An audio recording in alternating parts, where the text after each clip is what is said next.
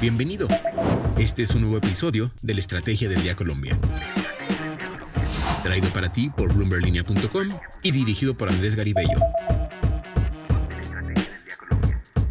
Arrancamos el jueves santo un día de descanso pero también de reflexión. Los colombianos ya celebran la Semana Santa pues se conmemora la pasión, muerte y resurrección de Jesucristo.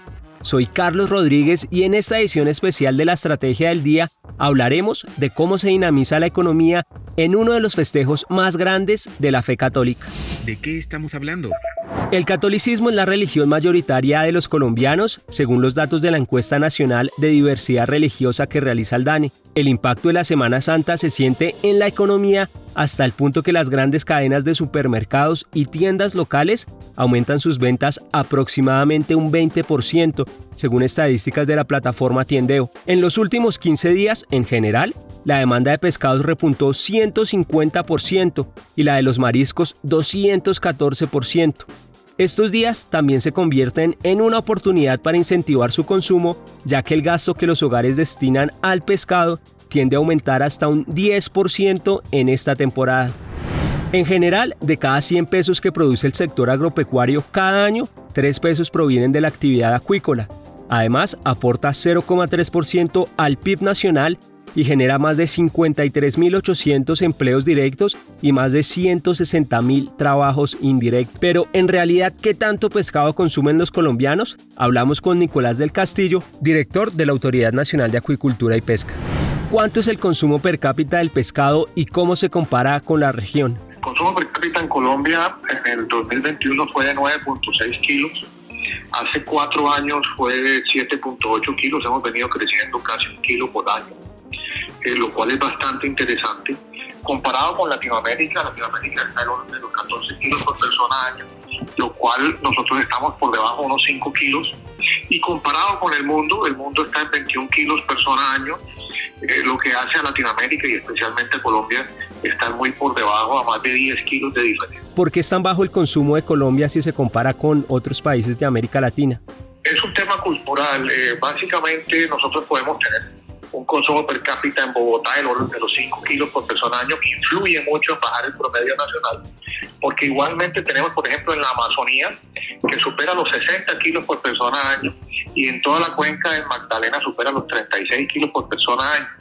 En las zonas de las marinas, por ejemplo, Cartagena, Barranquilla, Buenaventura, Tumaco, Vallasolano, el consumo per cápita es superior al consumo eh, internacional. Entonces nosotros lo que tenemos que promover el consumo en aquellas ciudades como Medellín, como Bogotá, Bucaramanga, que atrasan un poco el promedio nacional y la verdad es que hay mucho campo allí para poder crecer. ¿Qué tanto crece el consumo de pescado en esta temporada de Semana Santa? Sí, la costumbre religiosa implica un aumento en el consumo desde miércoles de ceniza y luego todos los viernes para rematar en la Semana Santa.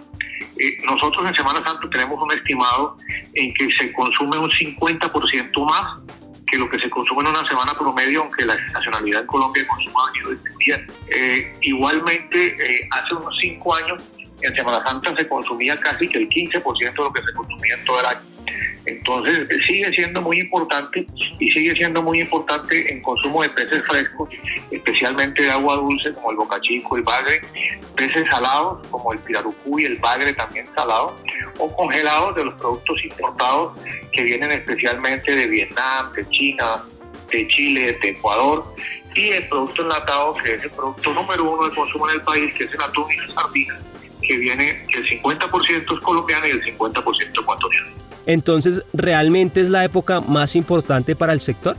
Sí, nos venimos preparando siempre asegurándonos que haya suficiente oferta en los diferentes mercados y que los precios, aunque nosotros no somos la autoridad que controla los precios, que los precios no se suban tanto. De esto, pues eh, hemos constatado en los mercados más importantes, en, visitas que hemos tenido ayer y hoy, la oferta es totalmente abundante, eh, los comerciantes están felices, aunque el precio del pescado ha subido un 11% comparativamente con el año anterior, está por debajo de los incrementos que han tenido las otras proteínas como el cerdo, el, la carne y el pollo. ¿La inflación podría afectar al consumo? Yo creo que es la mejor alternativa y por lo tanto no se va a afectar el consumo.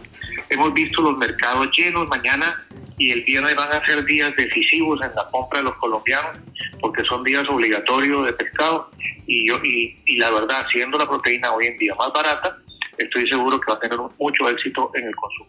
Gracias, director. Pero el consumo de pescado no es el único que se dinamiza.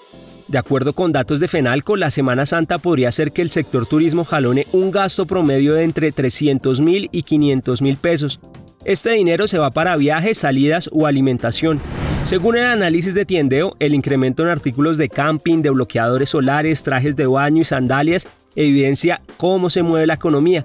Además, para la temporada de Semana Santa, el gremio de las agencias de viaje espera que cerca de 133 mil colombianos se trasladen al exterior y un informe de Viajala mostró que los precios de los tiquetes hacia Santa Marta, Medellín, Barranquilla y Cali se incrementaron un 35% en promedio para estas fechas.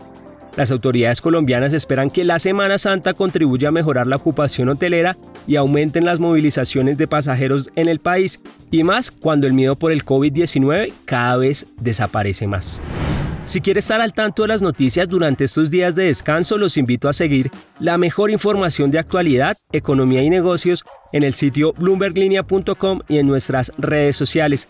Suscríbase a este podcast y regístrese a nuestra newsletter diaria Línea de Llegada para conocer el cierre de los mercados.